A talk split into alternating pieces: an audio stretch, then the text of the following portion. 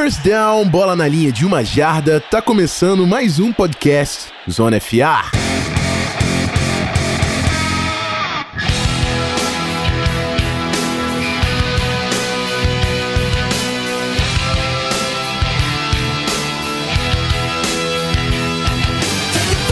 Fala rapaziada, Rafão Martins novamente, no papel de host, nesse Season Preview, que como o pessoal tá falando no Twitter, é uma das séries mais aclamadas dessa off-season. Ainda dá tempo de maratonar se você tá no atraso, porque temos um mês aí de pré-temporada para você entender tudo que tá acontecendo. Mas hoje a gente fala de San Francisco 49ers, já é um dos últimos previews, cara. Eu acho que faltam uns oito, talvez até menos do que isso. E trouxe para mim para falar hoje de 49ers nosso querido amigo Vitor Camargo, do lado do TM Warning, 2 Minute Warning. Tudo certo, Vitão? E aí, Rafão, beleza com você? Cara. Prazer estar de volta aqui nos, nas gravações do Zona FA. Toque saudade. É isso aí, isso aí. O Vitão participou com a gente lá no início. Quem quiser rodar o vídeo vai, vai achar o Vitor lá também. Mas hoje o assunto é o time que bate mais, mais perto do coração aí do Vitor, o San Francisco 49ers. O que estamos falando é que hoje eu posso colocar com a máscara clubista, então. Sem dúvidas, sem dúvidas. Fique à vontade, sinta-se em casa. Mas é isso. A sirene. É, a sirene ela já tá. Pode ter certeza que o Gui já tá com o dedinho ali em cima. Tá tranquilo. Antes da gente falar de 49ers, vamos pro bloco de recados. Aí a gente vai direto pro futebol americano, segura aí.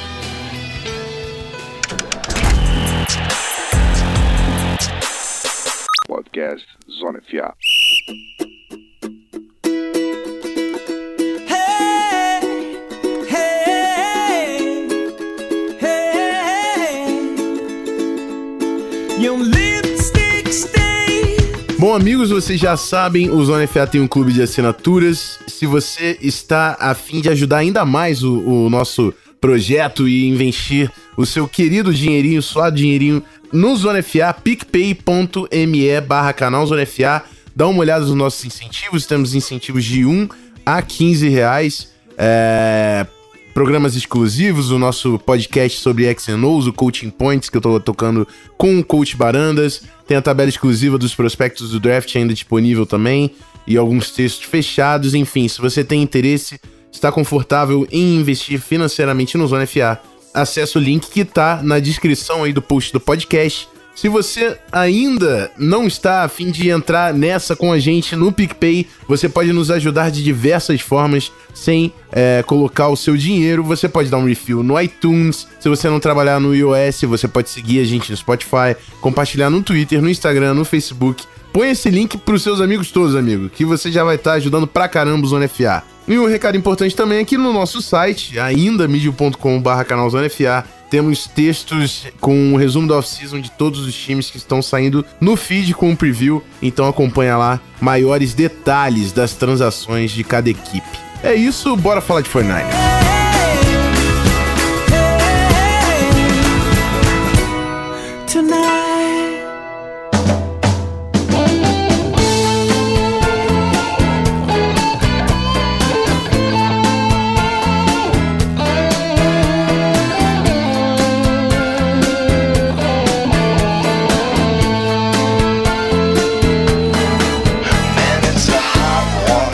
Bom, vamos começar dando aquela resumida de como foi a temporada do Niners em 2018. Quatro vitórias e 12 derrotas, ficou em terceiro lugar na divisão oeste da NFC. Claro que grande parte disso se deu pela lesão do Jim G, né, que praticamente joga a temporada pro caminho do, do fracasso, enfim, é muito difícil de você ganhar na NFL com seu quarterback reserva, é uma regra difícil de se fugir. Mas tivemos alguns destaques ofensivos ainda assim.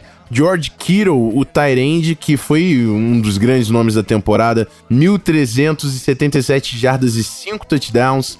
É, o running back Matt Breda, que também teve um grande ano, 1.075 jardas combinadas e 5 touchdowns, né? Contando jardas e touchdowns recebidos e terrestres. Na defesa, DeForest Buckner fez um barulho na linha defensiva, 12 sacks para o menino, 3 passes desviados, 20 QB hits, grande ano também do Buckner. E o safety Anton Nexon, que já até passou pelo Minnesota, teve um sec, uma interceptação, um fumble forçado, um touchdown. Um, um, números interessantes aqui também do jogador da secundária que jogou até em espaço limitado, né? Foi titular em sete jogos, pelo que eu tô vendo aqui. É isso, Mas é isso. Foi isso, né, Vitão? Basicamente isso. É, então. É aquele cara de profundidade que você não quer exatamente. Sim, sim, sim, sim. Mas é um cara interessante até quando, quando é acionado, ele não, não compromete tanto. A classe do 49ers no draft, Nick Bosa, segunda escolha geral do draft. É, grande reforço aí para o pass rush, que tanto foi falado de São Francisco. Debo Samuel, o recebedor de South Carolina, Jalen Hurd, nomes interessantes. E chegadas também pela free agency. De Ford Conan Alexander, essa defesa a gente vai falar já já dela. Jason Verrett, que também já teve grandes anos lá. Grandes anos não, acho que foi um, porque ele se lesiona constantemente. Acho que é o grande problema dele. Mais um corner muito talentoso também ajudando essa unidade. E vamos começar então falando dela. Falar da defesa do San Francisco 49ers como eu disse, né? Investimentos importantes aqui. A primeira escolha do, do, do 49ers e a segunda overall de todo o draft. Nick Bosa, o pass rusher de, de Ohio State. Para muitos aí, a escolha mais segura desse draft. Vem para ocupar esse espaço no pass rush.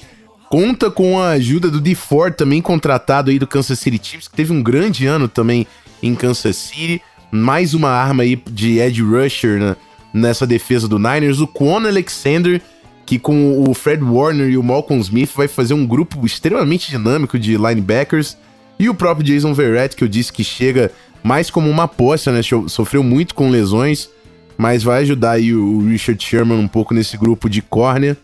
E, Vitão, a gente tem visto até pelo problema com, com o Jimmy G no ano passado, né? A defesa do 49ers evoluindo aos poucos, mas agora, agora o, o Saleri tem nomes bem imponentes, né? Para começar a fazer um trabalho com maior impacto, digo. É, ficou claro assim o foco do 49ers, né? É difícil falar que foi a defesa foi o único problema do, do ano passado, mas olhando os números também fica claro ver que ela foi um problema, né? Foi, foi um dos times, um dos 10 times com menos sacks na temporada, foi de longe o time com menos turnovers gerados pela defesa na temporada, e foi um problema generalizado, né? Não teve um nível da defesa, acho que você pode apontar falando que não funcionou.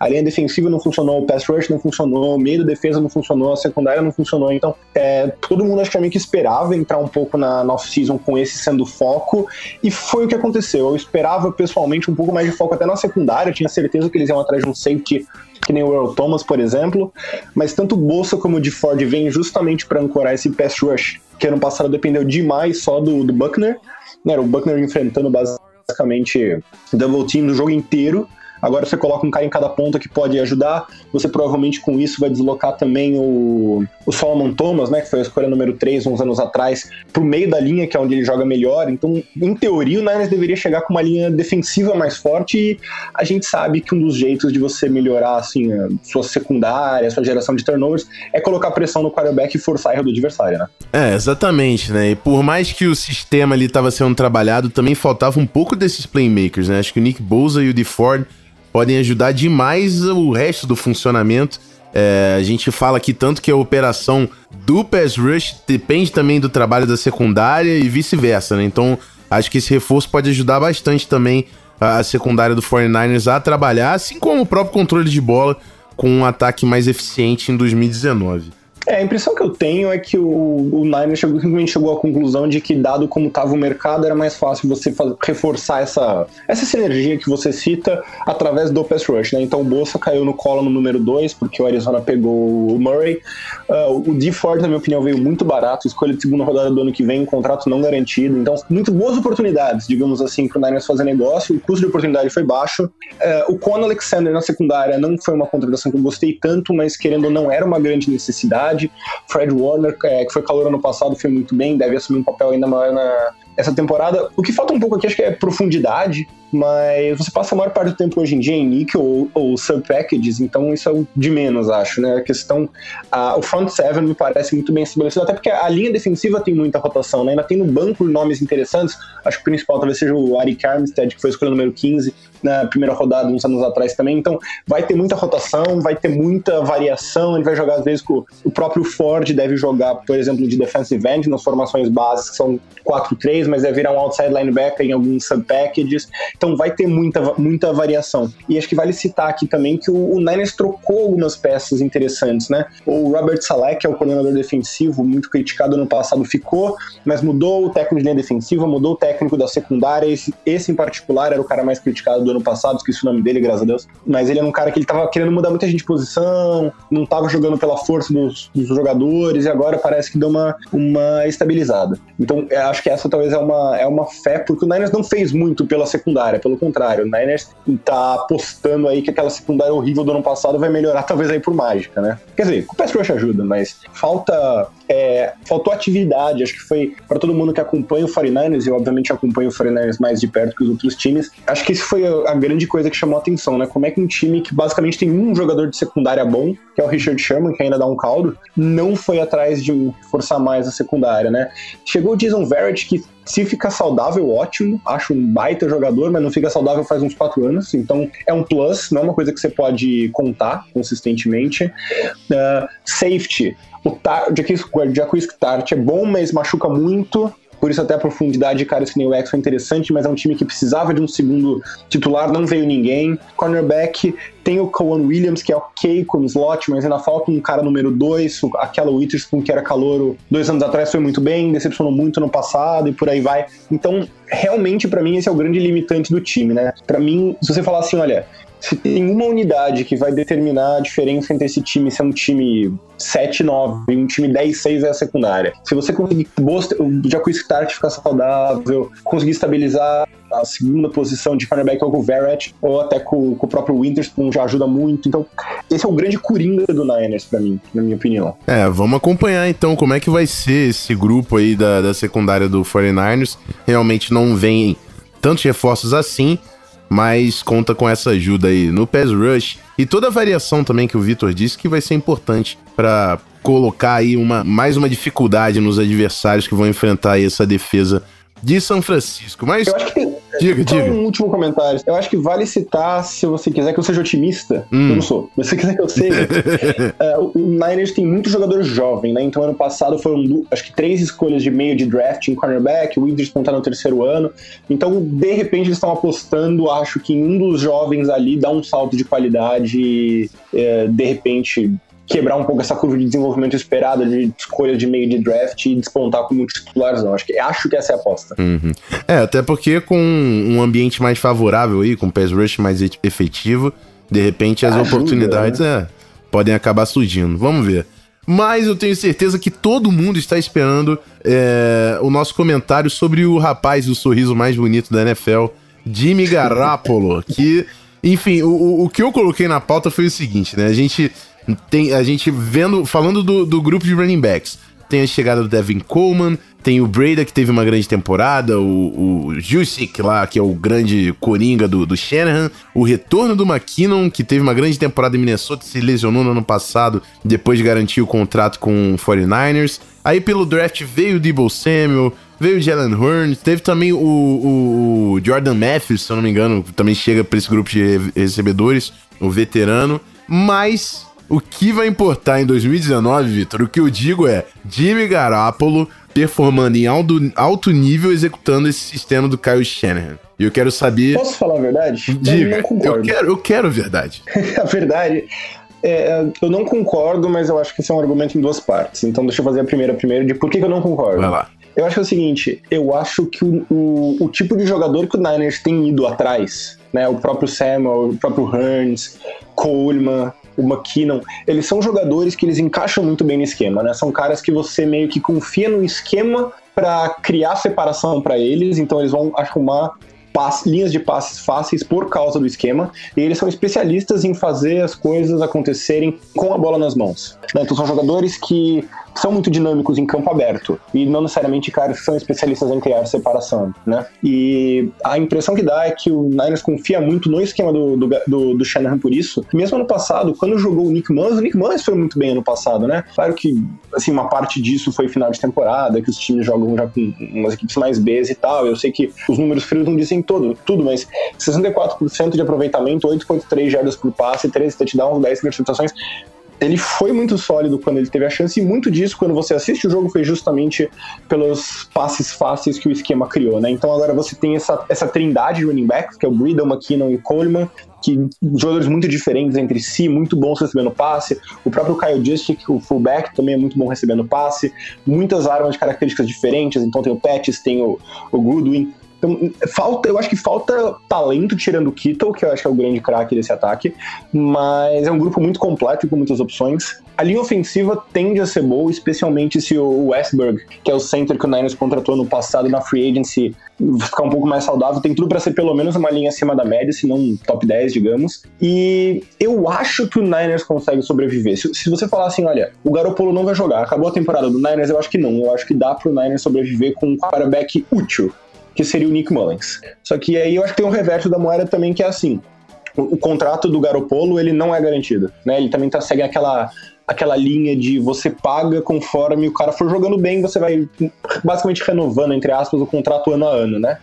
E eu acho que não faz sentido pro Niners pagar o Garopolo se ele não fizer alguma coisa de diferente do Mullins, né? Se você não acha que ele consegue te dar um teto maior do que o Mullins, que é um cara que vai executar o, o esquema, mas não vai fazer nada excepcional. Você espera que o Garopolo seja excepcional, e eu acho que ele ser excepcional é a diferença para esse ataque, ser um dos melhores da liga e ser sólido, acima da média. Mas é por essa diferença que você tá pagando. E se você não tiver essa diferença, eu acho que você consegue sobreviver, mas daí eu acho que você entra numa questão de team building um pouco diferente por causa da questão salarial. Então eu, eu acho que o time consegue bem sem o Garopolo, ou se o Garopolo for só ok, mas se o time quer realizar as ambições, precisa que o Garopolo seja mais do que só ok. Então é meio paradoxal eu concordo ou não concordo com o que você falou.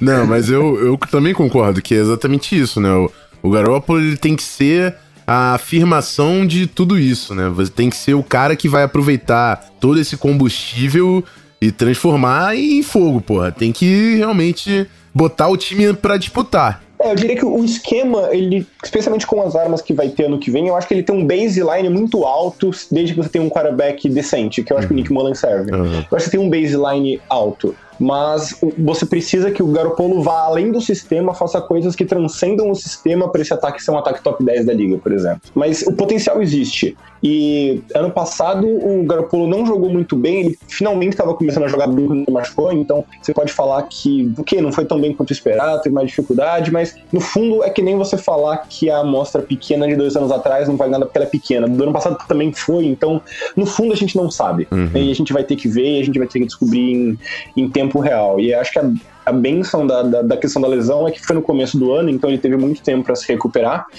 E pelo menos por enquanto, né, ele não perdeu ninguém no training camp, tô batendo na madeira aqui, né? Até sair o podcast, tipo, tem, tem chance.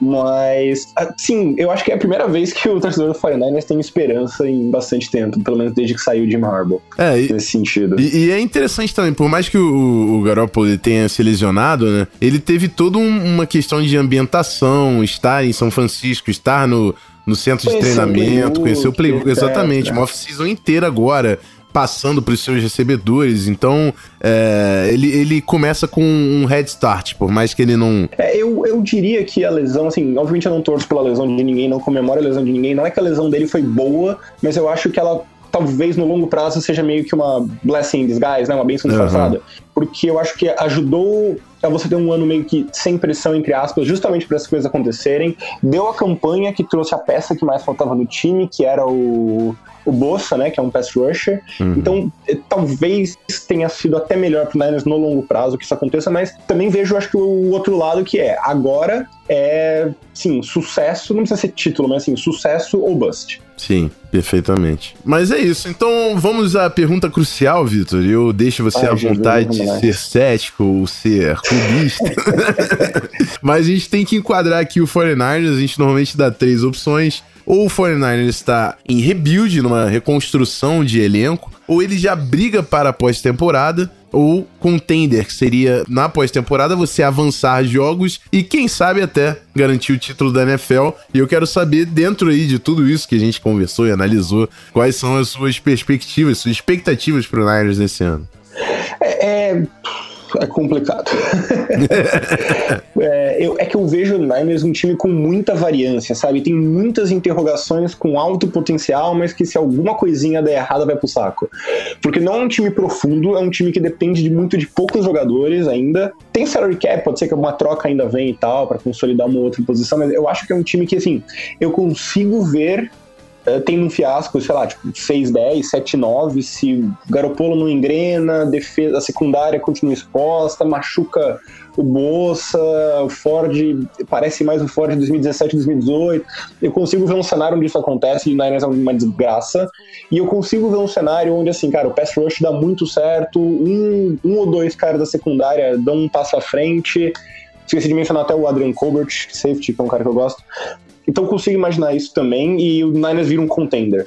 Então eu vou meio que dividir a diferença e falar que o Niners hoje ele é um time que, que briga por vaga nos playoffs não é um time que não pode mais esperar o rebuild, é um time que já deu os passos para ser um contender, já tá nessa pindaíba há tempo demais e vai, vai entrar para brigar forte, eu acho. Não é um time que tem mais tempo para rebuild, mas ainda acho que falta talento na secundária, principalmente para se chamar de contender, e eu acho que falta o ataque se provar mais, né? É o que eu falei. A gente sabe que o baseline vai ser bom por causa do, do sistema e dos playmakers, mas a gente tem que saber exatamente o quanto esse o Garopolo consegue levar isso é, um pouco acima. Então eu diria que.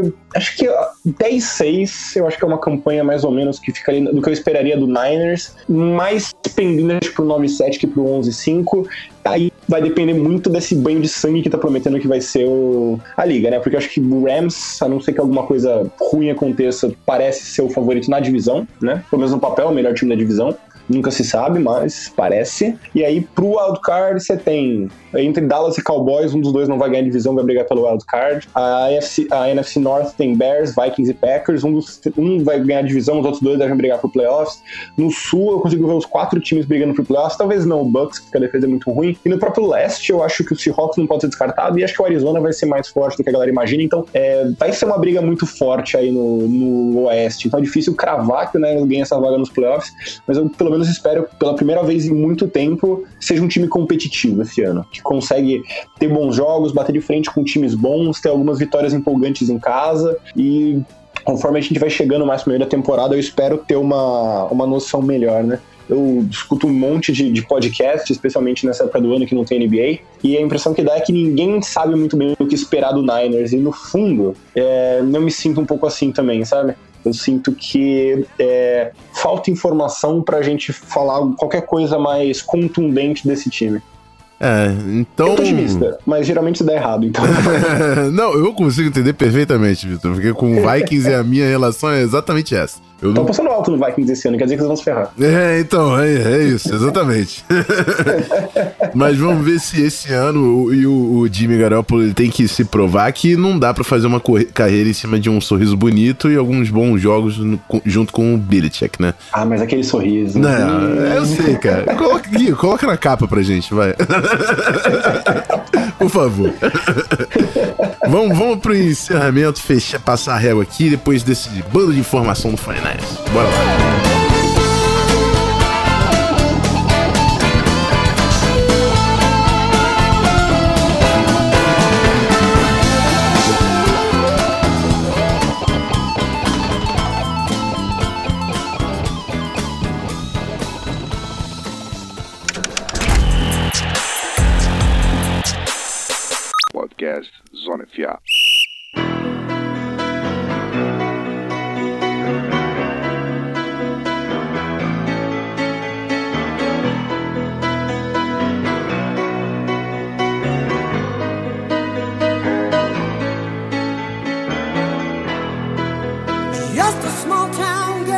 Bom, amigos, primeiro também a, a, gente não comentou, a trilha sonora vai ser interessante, né? São Francisco vai ter bastante coisa pra gente explorar, então temos um belo trabalho pela frente, eu e Dela Coleta, para acertar essa trilha. Agradecer aos ouvintes que ficaram até o final.